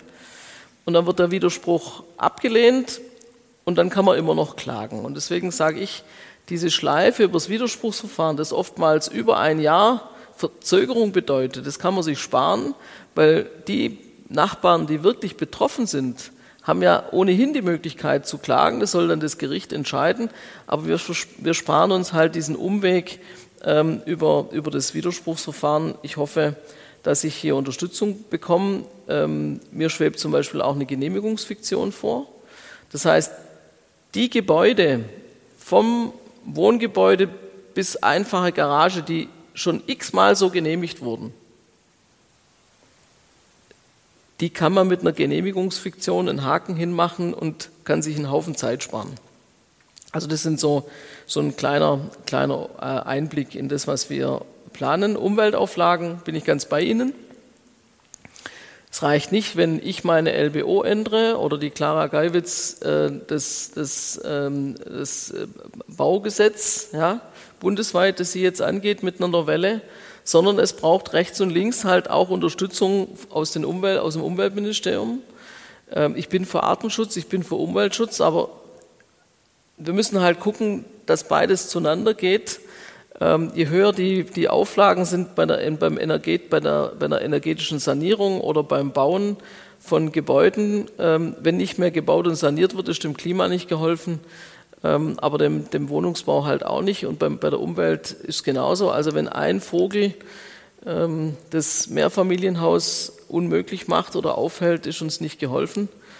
Deswegen sollten wir, so wie wir in Baden-Württemberg jetzt bei Windrädern auf den ähm, Populationsschutz gewechselt haben als auf den Individuenschutz. Genau das Gleiche müsste für den Wohnungsbau eben auch gelten. Klasse, dann vielen Dank für die erste Runde. Dann schauen wir mal, wo noch weitere Fragen sind. Ich sehe hier die zweite Reihe oder die dritte Reihe von hier, also hier in der Mitte, der junge Mann mit der Brille und dann machen wir dahinter weiter. Genau. Mikrofon kommt von der Seite. Jawohl. Ja, hallo, Leon Beck von Architects for Future und ich hätte drei Fragen, die eigentlich bestehende Instrumente ähm, betreffen. Zum einen die Zweckentfremdungssatzung, da meinten Sie, ähm, haben Sie einen Brief an die Bundesregierung adressiert, dass diese für ähm, haben Sie mich falsch verstanden? Es ging um die vereinfachte Veränderung der Bebauungspläne. Ah, dann hatte ich das verwechselt. Okay, aber äh, dahin ähm, geht meine, also meine Frage geht in Richtung der Zweckentfremdungssatzung, die ähm, aktuell in 89 Kommunen aufgelegt werden kann, ähm, es aber ja viele Kommunen an so einer Schwelle gibt, wo auch schon ein Wohnraum, ähm, ein erhöhter Wohnraumbedarf vorherrscht, aber noch nicht der Mangel, heißt, Sie haben dieses Instrument aktuell noch nicht. Und ob da Änderungen geplant sind. Ähm, und eine weitere Frage, wo es dann um die tatsächliche Schaffung von Wohnraum im Innenbereich geht, ist das sogenannte Baugebot, inwiefern Sie darin Potenzial sehen. Und Sie hatten vorhin den Gebäudetyp E erwähnt. Ähm, dazu ist in Bayern die Diskussion ja schon sehr weit fortgeschritten, ob man sich in Baden-Württemberg auch daran orientieren möchte und den hier zur Einführung bringen oder ob das bundesweit ähm, ge geplant ist, in Aussicht steht. Klasse, vielen Dank. Dann gerne das Mikro einmal nach hinten weitergeben. Das funktioniert ganz praktisch wahrscheinlich. Jawohl, großartig, danke. Mein Name ist Karl Fritzenschaft und ich habe ein Bauvorhaben in Bürgermoos und es jährt sich dann im Februar zum dritten, also in schon drei Jahre. Es ist ein Bestandsgebäude, Grenzbebauung und dann habe ich nach einem halben Jahr Bescheid gekriegt, ich darf an die Grenze zum Beispiel kein Bad einbauen. Das ist ein Aufenthaltsraum. Ich muss zweieinhalb Meter wegbleiben von der Grenze. Das ist jetzt zum dritten, das lehrt sich jetzt dann zum dritten Mal. Ich habe noch keine Freigabe und würde gern das Bestandsgebäude umbauen in eine barrierefreie Wohnung. Ressourcen schon bauen. Gut, damit haben wir wieder vier Fragen beisammen. Können wir loslegen? Ja, gerne. Ich fange ich fang hinten an. Da muss ich jetzt passen, äh, weil Genehmigungsprüfbehörde ist das äh, untere, die untere Baurechtsbehörde. Entweder, ich weiß nicht, entweder bei Ihnen in der Kommune oder im Landratsamt, je nachdem, äh, wie, wie groß. Zu dem Einzelfall, bitte sehen Sie mir es nach, kann ich natürlich, kann ich natürlich nichts sagen, weil, weil das äh, die Baurechtsbehörde vor Ort entscheiden muss. Ähm, meistens, also ich sage jetzt das ins Leere hinein, meistens hilft Hörer in die Hand nehmen und sich zusammensetzen und fragen, woran liegt es. Vielleicht den Architekten mitnehmen, wenn Sie, wenn Sie einen haben, um, um, das, um das zu klären. Also das ist jetzt so ins Blaue hinein geantwortet, ohne den Fall jetzt wirklich beurteilen zu können. Können wir noch mal ganz kurz das Mikro haben? Ja. Ja. Ich, muss, ich musste den Plan zweimal umplanen lassen weil an dieser Stelle wollte ich das Bad einbauen und den Technikraum auf die andere Seite, weil das die kürzeste Verbindung ist zur Straße mit, also mit Versorgungsleitungen, also kostenreduziertes Bauen ist nicht möglich. Und ich verstehe das nicht, dass ich ein Bad an einer Aussichtsgrenze, auch an der Grenze, ein Bad, ein Aufenthaltsraum ist und der muss zweieinhalb Meter wegbleiben von der Grenze und wenn ich Reihenhäuser sehe, die ja Bad an Bad an Wohnung, Band an Band sind, kein Problem. Aber hier gibt es ein Problem. Seien Sie mal nicht böse, aber ich, ich, kann, ich kann dazu echt nichts sagen. Das, das müssen Sie mit, Ihrer, mit, mit Ihrem Bauamt besprechen.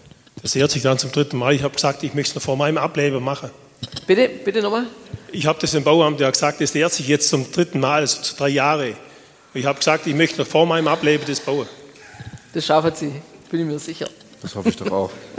Dann würde ich sagen, wir machen mit den Fragen vom jungen Mann weiter. Drei Stück waren es an der Zahl. Ja, genau. Ähm, angespannter Wohnungsmarkt, die, die Kulisse. Ja, also es sind, sind diese, wo sitzen Sie?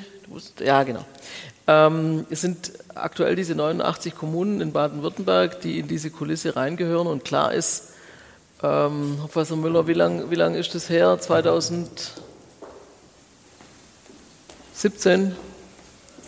19. Also klar ist, dass wir in den nächsten Jahren ähm, uns genau anschauen müssen, und es ist ein langer Prozess, ähm, was sich da verändert hat in Baden-Württemberg. Ähm, da gibt es sicherlich Verschiebungen. Das heißt aber auch, da werden unter Umständen Kommunen, die einen werden rausfallen, die anderen kommen dazu. Ähm, insofern, Sie haben schon recht, das ist jetzt schon ein paar Jahre alt. Insofern muss man die ganze Kulisse sicherlich im Laufe der nächsten Jahre überarbeiten und das werden wir auch tun. Heißt aber nicht, dass immer nur was dazukommt, sondern es wird wahrscheinlich auch was wegkommen, je nachdem, wie sich die Situation äh, vor Ort verändert hat. Baugebot, ja. Ähm, das kann die Kommune ähm, so entscheiden, auch was, was ähm, die Grundsteuer C angeht, äh, ganz klar, mit wenigen Ausnahmen, was die eigene Familie angeht, dass dann auch wirklich gebaut werden muss. Gebäudetyp E, da sind wir in Baden-Württemberg schon deutlich weiter als andere, weil in der jetzt ohnehin gültigen Landesbauordnung diese, dieser Gebäudetyp E, diese Experimentierklausel schon möglich ist. Das dürfen Sie sich aber nicht so vorstellen, dass man da jetzt munter drauf los experimentieren kann und die Gebäude nachher zusammenfallen. Äh, das nicht, sondern dass tatsächlich hier mit diesem Gebäudetyp ähm, möglich ist, an, an den Sicherheitsgrundsätzen zu experimentieren ähm, und der Mindeststandard aber auch, auch gewährleistet ist. Also da sind, wir, da sind wir weiter als andere und deswegen haben wir jetzt in der Musterbauordnung letzte Woche, die Musterbauordnung, die ja Orientierung ist, dann für alle Länder und ähm, alle Länder das, was in der Musterbauordnung drinsteht, in ihren eigenen LBO umsetzen sollten, diesen Gebäudetyp E aufgenommen. Gut, das waren drei schnelle Fragen, drei schnelle Antworten. Jetzt will ich noch einmal kurz Fragen, schnelle, schnelle Fragen zum Schluss, bevor wir dann fertig machen den Abend. Jetzt haben wir noch mal einige Hände oben. Jetzt fangen wir hier drüben an. Ich habe Jürgen Schippeck gesehen. Äh, ganz rechts oben, Sophie. Da oben. Hast du das Mikrofon oder hast gegeben? Nein. Jetzt das Mikrofon schon weg. Okay, dann machen wir den Herr, dann machen wir da drüben weiter und da oben habe ich noch einen Studenten gesehen und eine junge Dame. Oder machen wir jeder eine kurze Frage, dass wir zügig zum Ende kommen. Ähm, wo fangen wir an? Hier in der Mitte, ne? Ja. Ja, Sie haben moderne Arbeitsweisen angesprochen, die uns fehlen. Produktivitätssteigerung bei den Automobil, bei Internet etc. Wie schaut es denn da in Baden-Württemberg aus? Gibt es da irgendwas, wo mehr eine, eine, eine, Produktion von Wohnungen im Prinzip gestartet ist, wo man auch produktiv im Prinzip auch eine, eine Wärmeisolierung machen kann etc.? Äh, Rombergbau in Vorarlberg macht zum Beispiel sowas und hat da auch ein Projekt, glaube ich, mit der LBB, die da auch relativ viele Immobilien hat, rund um Stuttgart. Gut, dann geben wir das Mikro einmal darüber und machen aber hier drüben weiter mit der Dame direkt vor dir. Jawohl, großartig. Ist, ja, das Mikro geht. Kurze Frage. Bezahlbares Sagen Sie noch Ihren Namen, bitte. Ja, Jandl aus Friedrichshafen. Bezahlbares Wohnen, man muss auch an die sogenannte zweite Miete denken. Und äh, es gibt eine Grundsteuerreform. Baden-Württemberg hat ein bestimmtes Programm. Äh, das führt dazu, dass äh, gerade Häuser im Bestand von der Grundsteuer her teurer werden und andere werden billiger. Und diese Kosten kommen irgendwann bei den Mietern an. Man kann auch nicht sagen, naja, soll der Vermieter das zahlen. Im Prinzip ist eine Entwicklung da, dass die sogenannte zweite Miete immer steigt, weil alle paar Jahre eine neue Regulierung dazukommt. Vielen Dank. Sie dürfen das Mikro jetzt nach hinten weitergeben an den Studenten. Jawohl. Ja, guten Abend. Mein Name ist Augustine Renz. Ich studiere hier an der Zeppelin-Universität.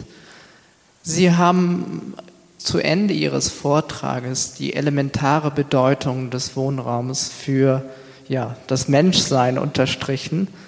Und meine Frage ist, müsste man das nicht eigentlich kodifizieren juristisch? Müsste man nicht sagen, ja, das ist ein Menschenrecht und das kann man dann auch wirklich einklagen?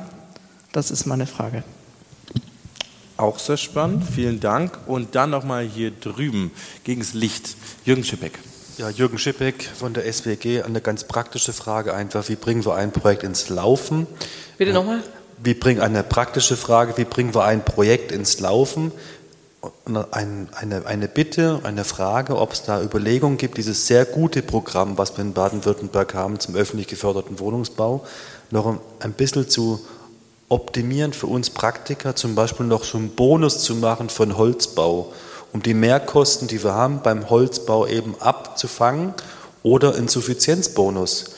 Wenn wir einen cleveren Architekten haben und wir kriegen mit weniger Wohnfläche eine super Dreizimmerwohnung hin, dass wir dann sagen, wir werden nicht bestraft, sondern kriegen nochmal einen, einen kleinen Bonus obendrauf. Das, das wäre echt wirklich schön, weil dann würden die cleveren Leute belohnt werden. Also ich habe äh, drei Fragen dann noch sehr gute Vorschläge aus der Richtung. Wo fangen wir an? Ich fange an bei der ersten Frage, die mir der Herr gestellt hat. Ähm, jetzt weiß ich nicht, ob ich Sie richtig verstanden habe. Ich wollte nicht sagen, dass wir bei der Innovation zum Beispiel im Automobilbereich oder so hinterherhängen, hinken, sondern das war vorhin der Vergleich, dass wir bei Software, bei KI, bei Automobil diese Transformation, diesen, diesen, diesen, diese sich überschlagende Entwicklung viel hautnah mitkriegen als beim Bauen, weil auch Gebäude eben, wie lange fahren Sie ein Auto? Zwischen fünf und zehn Jahre, aber ein Haus ist halt im Vergleich dazu für die Ewigkeit gebaut. Also insofern ist dort Innovation etwas träger und langsamer und nicht ganz so schnelllebig wie, wie in diesen äh, technischen Bereichen. Das wollte ich damit sagen. Was ganz wichtig ist, ich hoffe, ich habe Sie richtig verstanden, was für mich ein wichtiger Ansatz ist, ist das serielle Bauen. Ich glaube, dass wir damit sowohl beim Neubau als auch bei der Sanierung, dass das serielle Bauen uns viel helfen könnte, um schneller und besser zu werden. Ich glaube, da haben wir auch gewaltig Luft nach oben.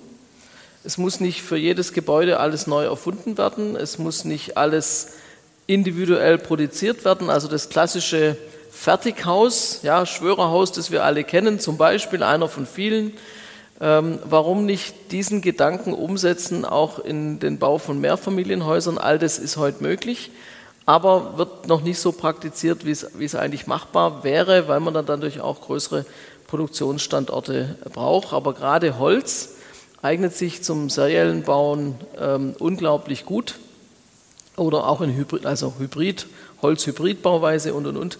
Äh, deswegen da müssen wir sicherlich noch, noch deutlich besser und, und äh, und aktiver werden.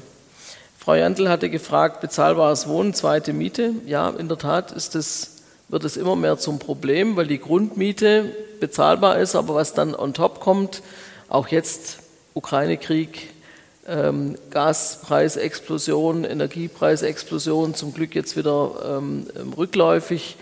Aber ähm, das, da, da, kommen halt, also da kommen wir und viele in der Bevölkerung an die Grenze, was wir uns ja nie hätten vorstellen können, ob man sich die warme Wohnung noch leisten kann.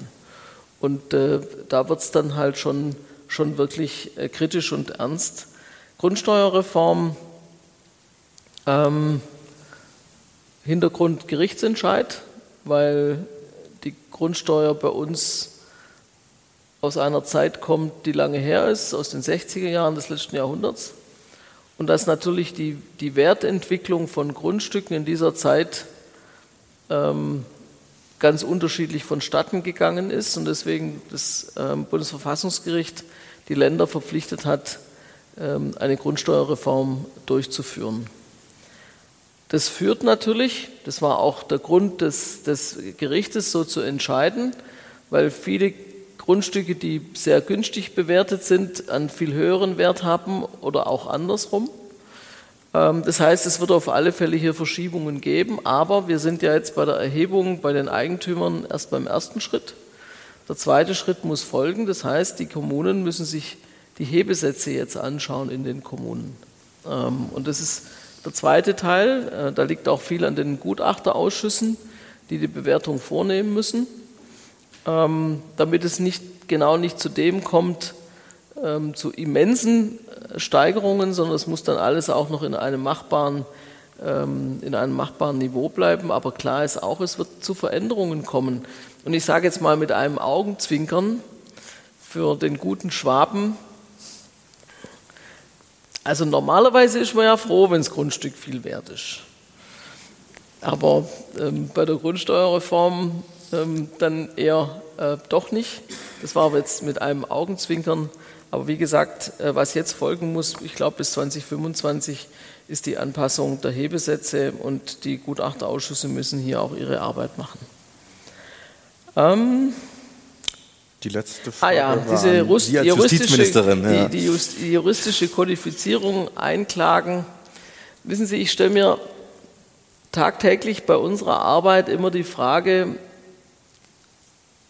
welche Maßnahme hilft wirklich, um zu mehr bezahlbarem Wohnraum zu kommen? Und jetzt werfe ich die Frage an Sie zurück. Ein Recht auf Einklagen, wenn es zu wenig Wohnraum gibt, Was hilft mir das? Was hilft es Ihnen? Dann können Sie klagen, aber wenn der Wohnraum nicht zur Verfügung steht, hilft es Ihnen nicht, sondern wir müssen einfach alle Hebel in Bewegung bringen, die helfen, damit es mehr bezahlbaren Wohnraum gibt. Ob im Bestand oder Neubau, sei mal dahingestellt. Aber es muss, weil jede Wohnung, die jetzt nicht gebaut wird, jede Wohnung, die jetzt nicht saniert wird, wird selber zum Mietpreistreiber. Und dadurch verschärft sich die Situation. Also bitte lassen Sie uns, uns auf die Dinge konzentrieren, die wirklich was helfen und äh, die nicht sich, ich sage mal, gut anhören, aber zum Schluss das Problem nicht lösen. Also da sind wir dann beim Quecksilber von vorhin. Ähm, ja, äh, Bonus für Holzbau. Also ich bin froh, wenn es in, in, Städten wie Friedrichshafen, auch in anderen Städten, auch, auch wir in Göppingen haben eine Wohnbaugesellschaft, wir haben auch eine Kreisbau. Übrigens, ich glaube, wir brauchen alle Player. Wir brauchen die Privaten, die bauen, das kleine Häusle, das mit zwei Wohnungen, äh, auch das Einfamilienhaus. Wir brauchen die privaten Investoren, die Bauträger, wir brauchen die Genossenschaften, wir brauchen die kommunalen. Alle sie sind wichtige, wichtige Player, ähm, um, um hier äh, voranzukommen. Ähm, wir haben einen Bonus für Holzbau über die Holzbauoffensive des Landes, die überall auch äh, in anderen Ländern mit, ähm, mit, mit nicht nur mit Respekt, sondern auch zur Nachahmung empfohlen wird. Unsere Holzbauoffensive, auch in der Musterbauordnung, die haben wir letztes Jahr untergebracht bei der Bauministerkonferenz. Ich muss Ihnen aber ehrlich sagen, es muss bezahlbar bleiben. Und deswegen bleiben wir auch beim Bauen Technologie offen. Holzbau, Holzhybrid, auch die Beton- und Zementunternehmen sind auf dem Weg, ähm, deutlich klimaverträglicher ihre Produkte zu entwickeln. Deswegen, ich möchte nicht vorschreiben, mit welchen Materialien gebaut wird. Kreislaufwirtschaft spielt eine ganz andere Rolle heute als noch vor zehn Jahren. Also Wiederverwendung von Baumaterial. Aber deswegen lassen Sie uns doch bitte materialoffen äh, bleiben, ähm, um das Thema Bezahlbarkeit und also ökonomisch und ökologisches Bauen, das sind für mich zwei Seiten derselben Medaille und wir müssen beides zusammenkriegen. Ähm, das darf sich beides nicht, nicht äh, ausschließen oder in Konkurrenz zueinander stehen. okay. Sehr gut. Dann nehmen hoffentlich alle was mit heute Abend, also zum Wohl unserer städtische Wohnbaugesellschaft, als auch Sie im Publikum, ich für meine Arbeit vor Ort und Sie hoffentlich nochmal eine Anregung fürs Land auch mitgenommen. Ich sage vielen, vielen Dank für die vielen spannenden Fragen. Ich sage vielen, vielen Dank vor allem für die spannenden Antworten und ihr vorbeikommen, kommen Sie gerne wieder und wegen dem Praktikum Sehr melde ich mich nochmal. Ja, und damit Sie mich nicht vergessen und uns nicht vergessen, darf ich Ihnen noch was mitgeben zum Ende. Hier vom wunderschönen Bodensee. Da brauche ich jetzt einmal die Victoria. Nee, das muss ich einfach holen. Okay, ich gucke einmal, was ich holen darf. Weil ich weiß es selber nicht so genau. Eigentlich hätte der Mühlhahn das natürlich gemacht. Jetzt darf ich irgendwas vorbeibringen. Großartig. Hier steht etwas, ich habe was gefunden. Oh. Ich darf wunderschöne Blumen mitbringen. Sie dürfen sie gerne mit nach Hause nehmen jetzt auf Ihren spannenden Heimweg. Vielen, ich sage vielen, vielen, vielen, Dank, dass Sie da Dankeschön, waren. Dankeschön, es hat Spaß gemacht. Das freut mich doch. Und vielen, Sie sind in der Tat ein super Moderator. Vielen Dank. Dankeschön. Danke. Vielen Dank. Aber haben Sie was gemerkt? Unseren Zuhörern ist es kalt geworden, uns beiden nicht. Äh, doch, mir ist auch kalt geworden, Echt? muss ich sagen. Deswegen will ich jetzt schnell rausgehen und ein Getränk zu mir nehmen. Okay. Das können wir nämlich jetzt noch machen. Glühwein. Äh, hoffentlich Glühwein. Ich weiß nicht, ob es Glühwein gibt, aber wir gucken mal, was es draußen alles gibt. Es gibt Kaltgetränke, es gibt Bier, es gibt, glaube ich, auch Wein. Wenn Sie möchten, gerne mit ins Forum gehen. Da haben wir noch Zeit zum Austausch. Vielen Dank fürs Kommen und ansonsten einen guten Nachhauseweg und schönen Abend. Vielen Dank für Ihr Interesse. Tschüss. Dankeschön. Gerne. ZU, der Podcast der Zeppelin-Universität. Alle Informationen zu unseren Studiengängen und Forschungsgebieten finden Sie im Internet unter zu.de. Wir freuen uns auf Ihren Besuch und sagen bis zum nächsten Mal.